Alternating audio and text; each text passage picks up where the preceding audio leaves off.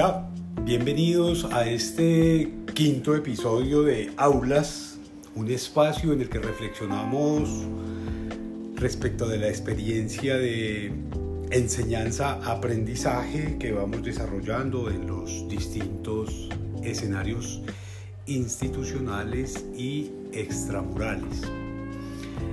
Eh, hoy contamos con las ideas, las luces de los profesores Mateo Martínez y Juan Guillermo Henao y nos convoca el deseo de conversar respecto de los las discusiones, los debates y las tiraderas, esa práctica desde la cual hemos pretendido convalidar escenarios de democratización a partir de la del registro de las diferencias, del intento de consensuar posibilidades.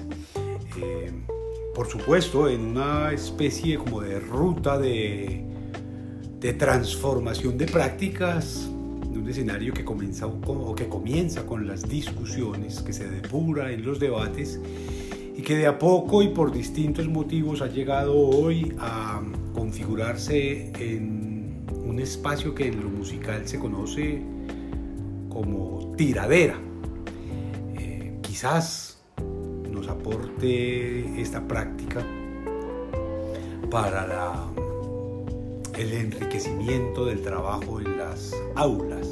Así que bien, le doy la bienvenida a nuestros invitados y bueno, el micrófono está abierto. Muchas gracias, William. William, un saludo, muchas gracias por esta invitación a aulas este espacio que realmente trata de crear conciencia a todos nuestros oyentes, teleaudientes, acerca de cómo hoy día las aulas, la comunicación que se da entre el profesor y estudiante ha cambiado radicalmente. En verdad, he tenido experiencias con algunos módulos específicamente en torno a que los estudiantes se creen esa inquietud de debatir esos temas en función de el contexto o el eje temático que se esté discutiendo. O sea, hemos visto a través de la historia donde un profesor había sido casi que unidireccional, comunicaba una serie de saberes que a la hora de la verdad imponían una serie de encajamiento del estudiante hacia ese mismo conocimiento que estaba adquiriendo. Y hoy día, en el advenimiento de no solo nuevas tecnologías, sino de un estudiante inquieto, creativo, vemos cómo ese, esa brecha cada vez se disminuye y el mismo estudiante no solo demanda conocimiento, sino que aporta en una forma desde su punto de vista. Entonces, la experiencia hoy día de la enseñanza ya se hace mucho más proactiva en ambos sentidos, porque el estudiante quiere participar, él quiere motivar su pensamiento en función de que él es un ser pensante enmarcado dentro de esos saberes. No podríamos afirmar que limitados, de ninguna manera, sino que el profesor los encasilla ciertos ejes temáticos. Entonces, para mí, pues, como, como docente, ha sido realmente una experiencia mucho más grata que pararse frente a un grupo, pararse en un salón a dar una clase, digámoslo así, magistral de un tema específico. No, ya hoy día, en todos los frentes que hemos trabajado, hemos notado, por ejemplo, eh, desde el ámbito de, de la electrónica, la robótica, cómo el estudiante se vuelve participativo, cómo el estudiante se vuelve inquieto a adquirir conocimiento aportando desde su medida. Y el tutor se vuelve en un moderador de un eje temático en función de que todos nos unamos a partir de ese conocimiento que se está adquiriendo en función de hacer cosas nuevas. Eso es del ámbito técnico, desde el ámbito social y llamémoslo así, humanístico, he notado que realmente con mayor razón el estudiante se ve inmerso en una necesidad de decir, yo aporto desde mi vivencia, yo aporto desde mi extracto socioeconómico, desgraciadamente que se enmarque a, a decir cómo ese conocimiento le puede llegar de una forma que sea benéfica y que Espero que Mateo también tenga su punto de vista acerca de su profesor William y Mateo. Sí, eso que mencionaba Juan que al principio es quizá el norte al que tengamos que apuntar. No sé si ya se esté logrando, pero sí, históricamente la educación ha sido un escenario de consenso, de ir a un salón, 14, 20 personas, a encontrar todos una uniformidad en el conocimiento, una única forma de ver las cosas. Y es algo que, yo creo que en, en, la experiencia es muy difícil, o sea, de facto es muy complicado poner a 14 o 20 personas en un salón de acuerdo en, en, en algo. Cuando yo estaba por allá en el colegio hace unos años hubo tal vez de las primeras cosas que se hicieron virales y era un vestido que unas personas veían dorado y negro, no me acuerdo, y otras personas veían azul y blanco. Y era boom, pues por lo menos cuando yo estudiaba era lo primero que le preguntaban a uno era de qué color veía ese vestido. Y había muchas personas que lo veían de un color y muchas otras que lo veían de otro. Y la educación desconoce eso, desconoce que, que hay personas que por su condición sensorial, neuronal, perciben la realidad de otra forma. Entonces creo que el asunto de, de la contradicción que se mencionaba al principio con Will es, tiene que ser el epicentro de la educación. La educación tiene que partir, o bueno, no sé si yo sea indicado para eh, decir esto tan preceptivo, pero creo yo que la educación debería partir más del disenso y a mantener ese disenso en, en, términos respetuosos que a buscar la uniformidad y el consenso. Y, y se tiene que escuchar a todo el mundo. Es decir, cualquier voz en el aula tendría que ser convalidada. Es que, es que creo que por ahí hay una, una grieta que tendríamos que abordar también como objeto de análisis y de observación. ¿Qué tanto esa, ese deseo de democratizar la palabra, de abrir las posibilidades de interpretar la verdad, eh, debe permitir que cualquier voz, que cualquier interpretación, que cualquier visión de la realidad eh, sea convalidada en el aula? Eh, con, con, el ejemplo que plantea Mateo, el del vestido que podía verse de distintos colores, a mí me surgieron dos inquietudes inmediatamente. Una, un cuento maravilloso, el sastre del rey, el vestido del rey, en el que no había vestido, pero todo el mundo para posar decía que muy bonito el vestido, que maravilloso corte, que elegante la caída de la tela, que qué delicadeza de costuras, cuando el rey estaba en peloto. Entonces ahí hay un asunto que me parece que es interesante. Y en segundo lugar, el que el vestido es verde o es azul. Y si en el aula hay un estudiante invidente. Por ejemplo. Entonces, ¿cómo ven ustedes eso? ¿Hay criterios, hay métodos para definir quién tiene palabras, de qué se habla, qué se discute, cómo se discute?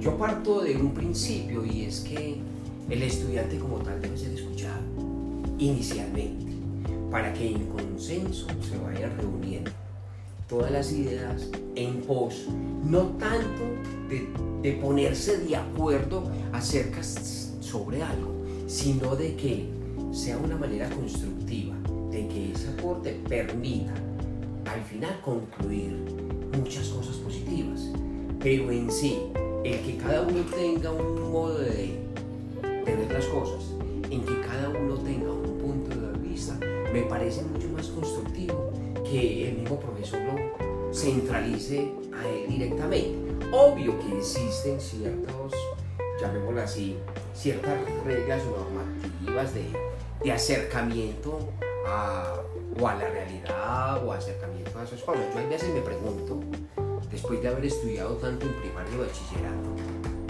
en ese encasillamiento, ¿qué fue lo que aprendí? Que netamente haya aprendido. Pues yo sí diría, aprendimos a leer, a reunir una serie de símbolos que nos permite codificar. en esa forma codificada expresar algo, ¿cierto?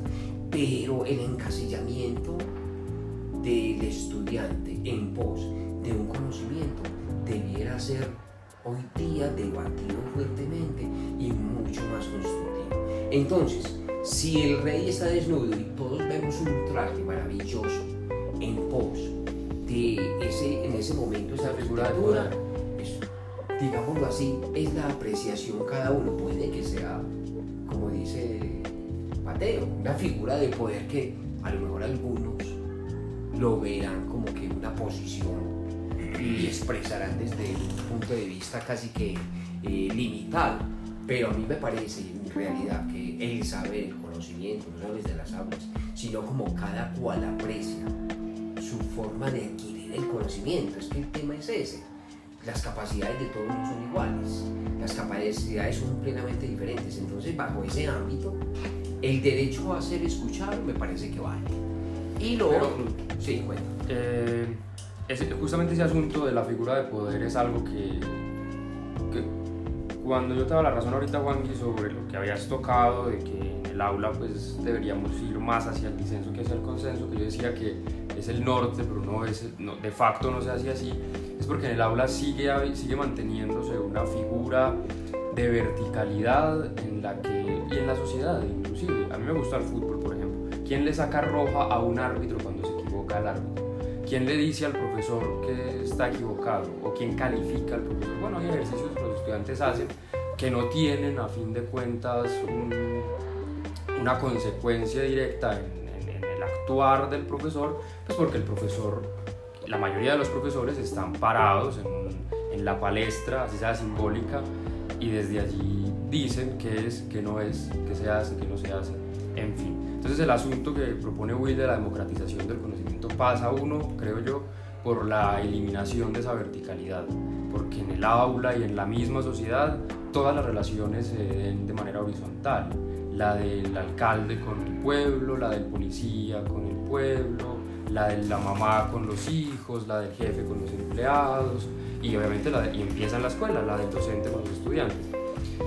Y el asunto que, que mencionaba Will al principio de las tiraderas es bien interesante. En el siglo de oro español ya se hacía, ya, hacía- ya se practicaban ejercicios de este tipo. Entonces, eh, los poetas del siglo de oro español también hacían una especie de tiraderas, la que se escribían poemas el uno al otro, resaltando pues, los defectos o las falencias del otro, no sé.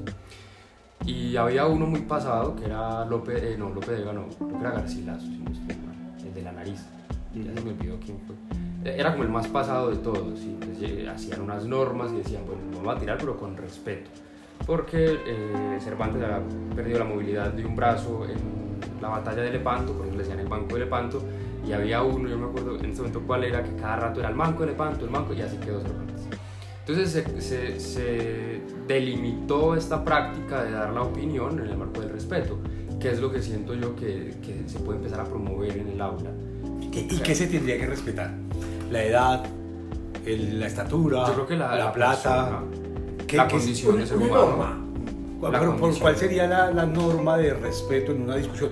Vamos a ver, yo, yo planteo esto en términos de discusión, debate, tiradera. Y, y no es al azar pues la, la elección. Eh, digamos que lo que originalmente sucede con el ser humano es que aprende a discutir. Entonces, no me gusta esto, no quiero esto, no quiero ir, esto no es lo que me gusta. Está discutiendo simplemente, no hay eh, mayor elaboración allí, sino simplemente la puesta en escena de un deseo o de una, eh, una decisión tomada, o, o pretendida por lo menos. Pero hay un, un asunto más elaborado que creo que en el siglo XX se llegó a perfeccionar maravillosamente, que es el del debate.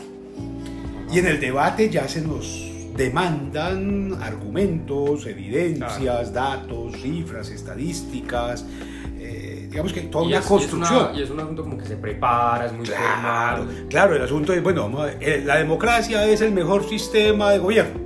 Y entonces cada uno vendrá desde experiencias preliminares aportar elementos que nos permitan al final, en un asunto eh, en el que Hegel nos enseñó muchísimo, ¿cierto? en esa dialéctica, ah, para tratar de construir una, una, síntesis más cargada de verdad y que nos enriquezca a todos. Pero hay una cosa muy, muy grave allí, y es que el debate necesita unos referentes claros claro.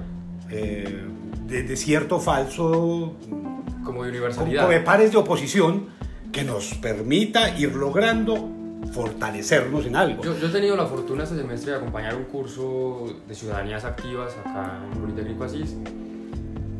Y, y hemos ido haciendo actividades, lecturas, salidas en torno a la construcción o a la, más bien a la reflexión del concepto de ciudadanía, con la puntual intención de que en algún momento los que estamos participando de ese curso, eh, yo eh, eh, pues a la cabeza, si se puede decir así, pues en algún momento desarrollemos competencias que nos permitan hablar de política, de religión, de trabajo, sin llegar a ningún acuerdo, pero tampoco sin abandonar la conversación, sin levantar la voz, sin sentirnos heridos en el ego la humanidad por otro de los participantes del curso. Y es un asunto bien complicado, es una cosa muy difícil de lograr por lo mismo. Hay una canción, del, creo que es el último álbum de Fito Páez, no, no sé si es el último o el penúltimo, tiene una frase Fito que dice,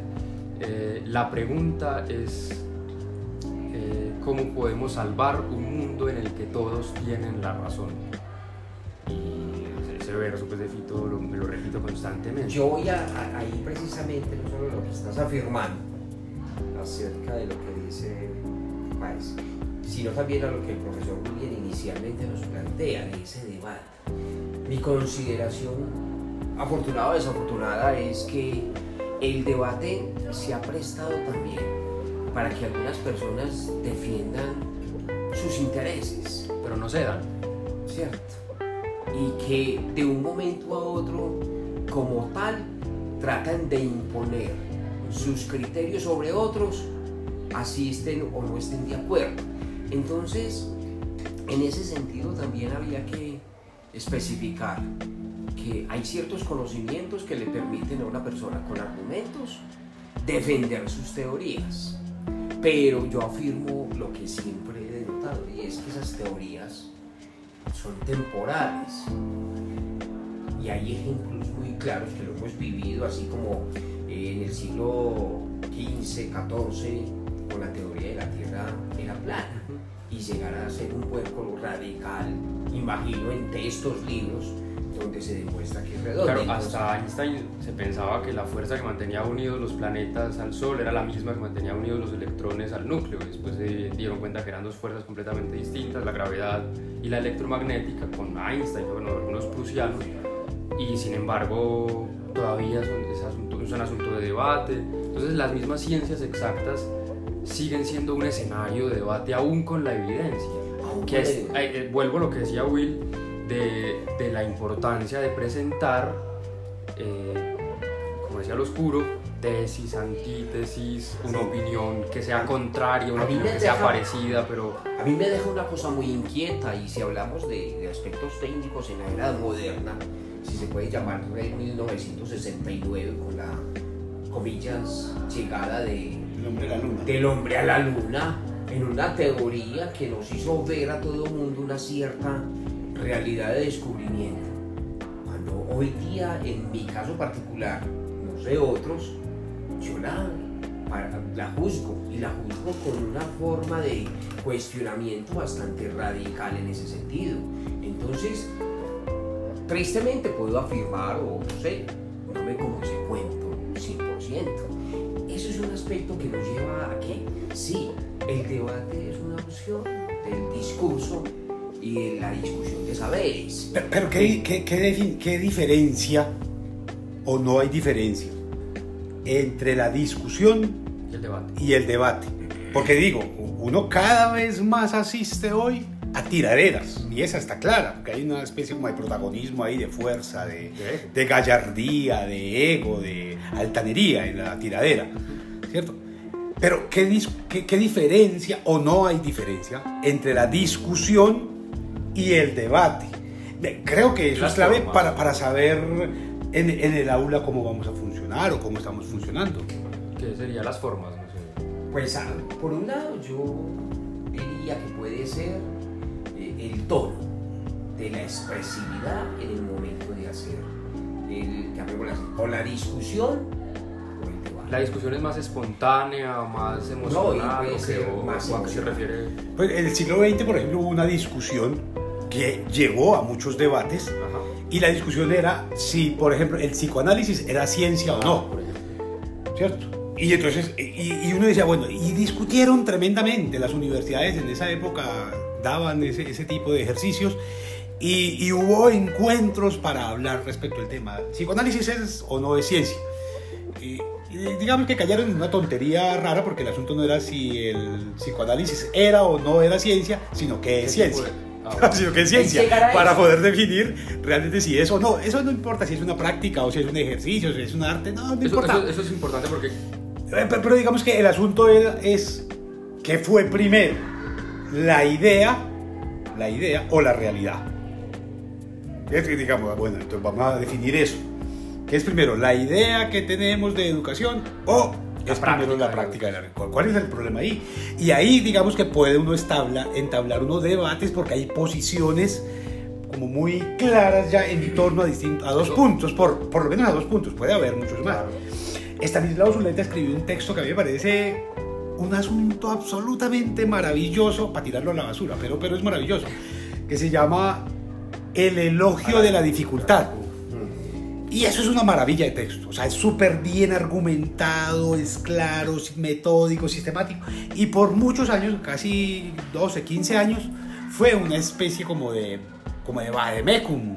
Todos los profesores asistían a él como a beber de esa sabiduría, hasta que llegó el profesor Vélez, eh, Antonio Vélez, y Antonio Vélez escribió un documento maravilloso en respuesta que se llama Contra la dificultad. Y entonces presenta una argumentación contraria, absolutamente bella, fascinante. Y y yo alguna vez hice el ejercicio inclusive de pedirle a los estudiantes que leyeran primero a Zuleta y después y llegaron al aula, "Ah, no, bueno, claro, maravilloso. Y ya, bueno, ahora vamos a leer a Vélez. Y llegaron y ya no, ya no era bueno, maravilloso, sino, ¿y ahora qué pensamos? ¿Quién de los dos profe, quién tiene la razón? Y tenían las dos argumentaciones, pero necesitaban la muleta. Profe, y anclarse a alguno de los dos. ¿y a quién le creemos ahora entonces? Y entonces, en lugar de desarrollar criterio propio, le piden a un tercero que venga. Y, y pasa con el fútbol, y pasa con la Claro. política, y pasa con los deportes, y pasa con el arte. Vea, este es buenísimo, este también es buenísimo. Y entonces, ¿cuál de los dos es mejor? Usted decida. No, no, profe, pero dígame, una, una pista, cosas así. Necesitamos un, un criterio de autoridad que valide nuestras decisiones.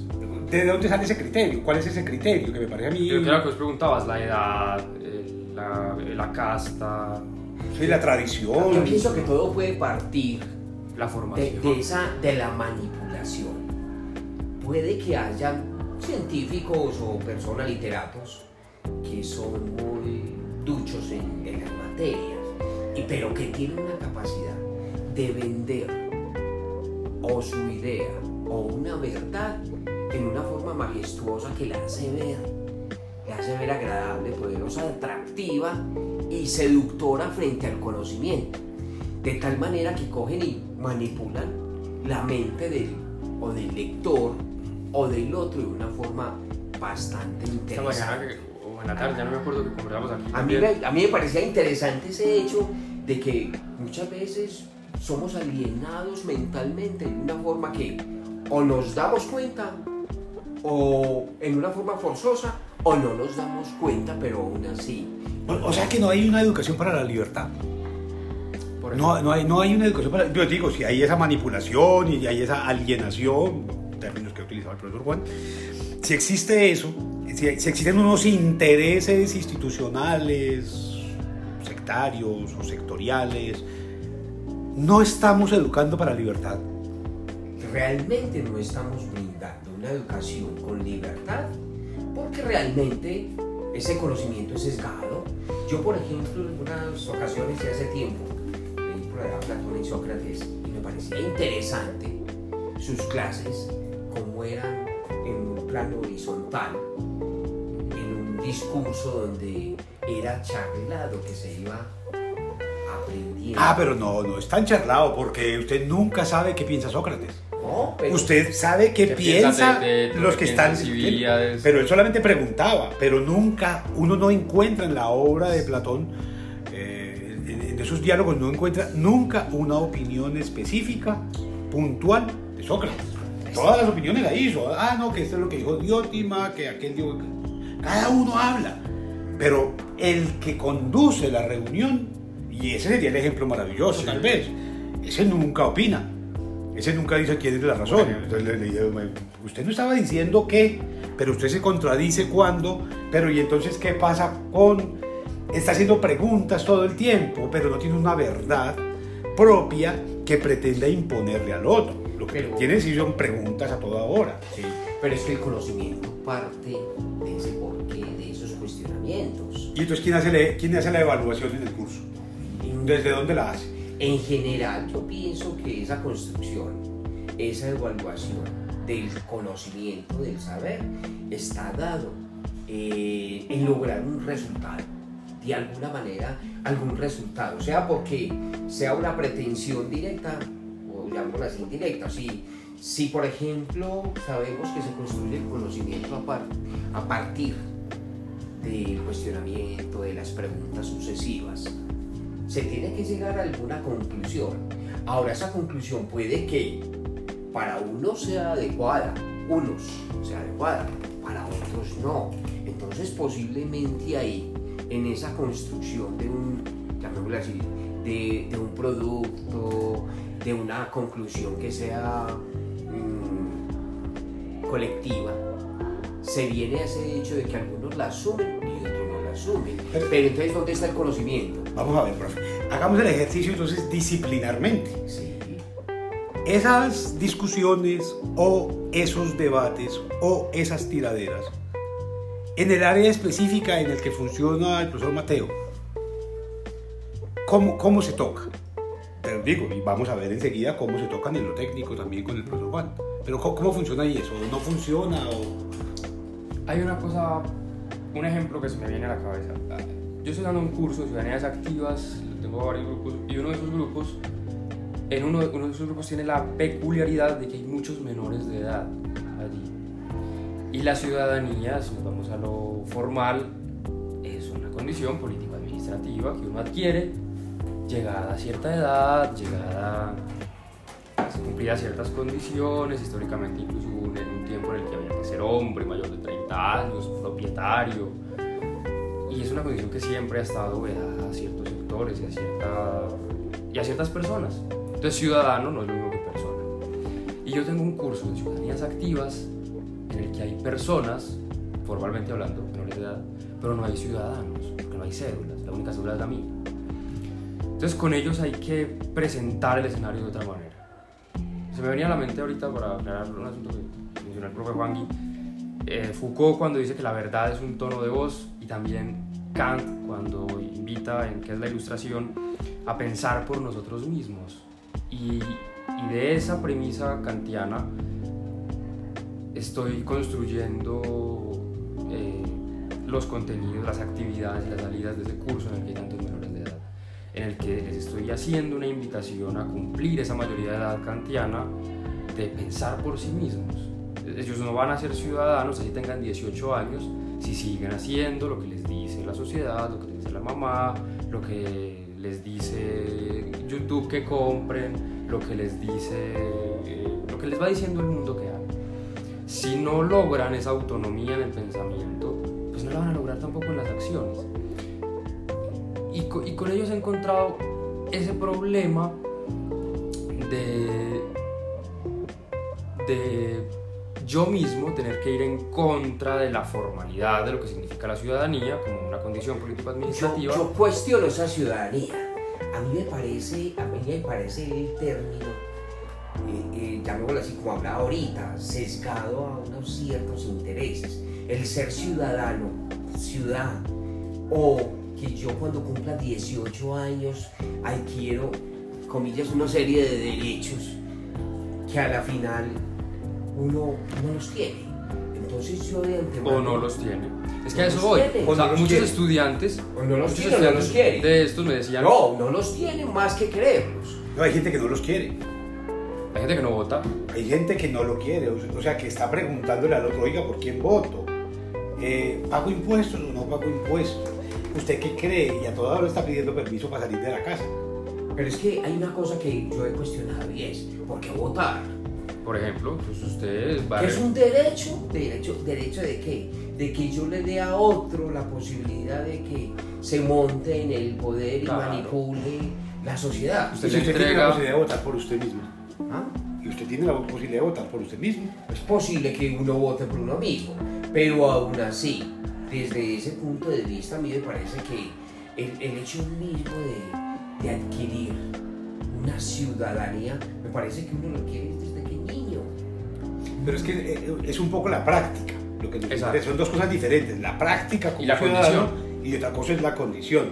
Pero vamos a ver, en, en lo técnico, en lo ingenieril, en, en las robóticas, en todas esas cosas, se da este escenario de las discusiones, de los debates y las tiraderas. ¿Son deseables? ¿Son necesarias? Yo pienso que desde el punto de vista técnico se da un impulso hacia la creatividad. Ese es el, el- tiene que ser la fortaleza y será la fortaleza.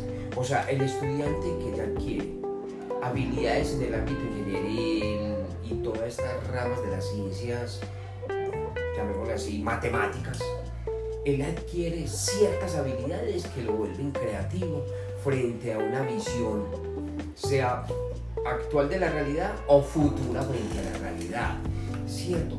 Y ello no, ojo, ello no implica que tiene que tener 18 años, que tenga que tener cédula, no, la creatividad es un- una cualidad del ser mismo, es un valor que se va adquiriendo, que se va puliendo, posiblemente, porque al joven se le da unas ciertas competencias en función de, mire, usted es un ser pensante, con capacidad, con su mente orientada a visionar aspectos que quizás pueden, llamémoslo así, eh, brindar eh, mejor calidad de vida o brindar ciertas calidades de vida que se pueden, llamémoslo así, mejorar en torno a una sociedad. Pero ahí hay una contradicción que valdría la pena explorar en otro, otro capítulo de estas aulas y tiene que ver con que si realmente es necesaria esa formación para el desarrollo de talentos. Vamos a ver, usted para ser creativo necesita saber matemáticas. O usted para ser artista necesita saber filosofía. o leer. O usted O para ser música, músico necesita ser matemático. Es decir, yo, yo creo que ahí tenemos afortunadamente mucho tiempo, muchas ganas y suficientes experiencias para presentar otras invitaciones a que esta comunidad que se vincula con la experiencia de enseñanza-aprendizaje pueda generar cuestionamientos, pueda generar preguntas y pueda abrir escenarios desde los cuales cimentar, a mí me parece que podríamos llamarlo la duda, más que la certeza, Como más que decía la verdad la duda metódica. la duda metódica. Creo que por ahí sería. Bueno, por ahora este capítulo debe cerrarse eh, y queda una invitación llena de posibilidades para nuestro próximo episodio de aulas. Eh, les agradezco inmensamente a los profesores Gracias. William. Gracias por tu invitación. Y- Es, es un espacio interesante de compartir.